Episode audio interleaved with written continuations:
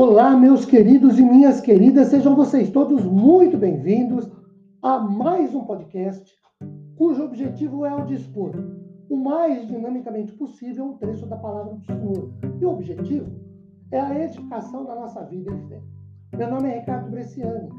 Eu sou pastor da Igreja Presbiteriana Filadélfia de Araraquara, situada na Avenida Doutor Leite de Moraes, 521, na Vila Xavier.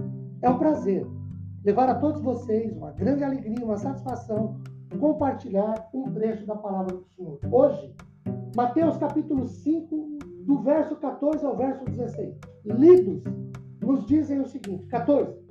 Vós sois a luz do mundo. Não se pode esconder a cidade edificada sobre um monte. 15. Nem se acende uma candeia para colocá-la debaixo do alqueire, mas no velador, e alumia a todos os que encontram na casa. E 16. Assim brilhe também a vossa luz diante dos homens, para que vejam as vossas boas obras e glorifiquem a vosso Pai que está no céu. Meus queridos, continuando a exposição sobre textos no capítulo 5 de Mateus, como temos feito ao longo já desses últimos podcasts, sobre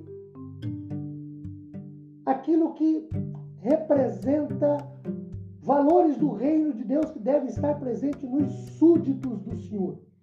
Quando o texto diz luz do mundo, seu ensinamento quanto à responsabilidade que os discípulos devem ter é disso que Jesus lhes fala, nos fala, quando nos desafia e nos diz que nós devemos ser luz do mundo. Ah, nós temos algumas informações sobre a luz. Por exemplo, a luz serve para iluminar onde existem trevas e escuridão. Outra coisa, a luz, a luz serve para pôr às claras, esclarecer aquilo que está oculto. Terceiro, a luz serve para conduzir, para guiar, para orientar. Por exemplo, farol à beira-mar. Quarto, a luz serve para aquecer, para produzir calor.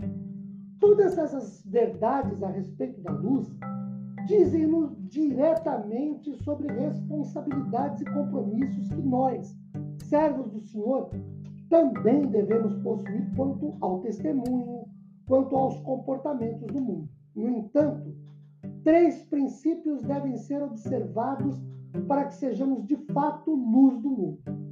O primeiro, com base no verso 15 de Mateus capítulo 5, o de estarmos em evidência, isto é, expostos. Queridos, o texto nos dá a ideia de que não é de aparência, de ser notado vaidosamente ou por orgulho, antes, se apresentar como filhos de Deus num mundo cheio de injustiças, mentiras e pecados, ser notado, aparecer sendo vistos, mas como testemunho de vidas que temos com o Senhor. Segundo princípio, nossa luz só brilha à medida em que estivermos ligados à luz que é Jesus. Jesus diz em João 8,12: Eu sou a luz do mundo, quem me segue não andará em trevas. Minha luz só brilha ligada à luz de Jesus. Terceiro princípio: a luz deve prevalecer prevalecer sobre as trevas, e não estas sobre aquela. Quando eu estou ligado a Jesus, que é a luz do mundo, a minha luz deve brilhar de modo que supere as trevas do mau testemunho. Romanos 13, 12. Segundo Pedro 1, 19 nos dá essa ideia. Que a nossa luz sempre brilhe. Que Deus nos abençoe.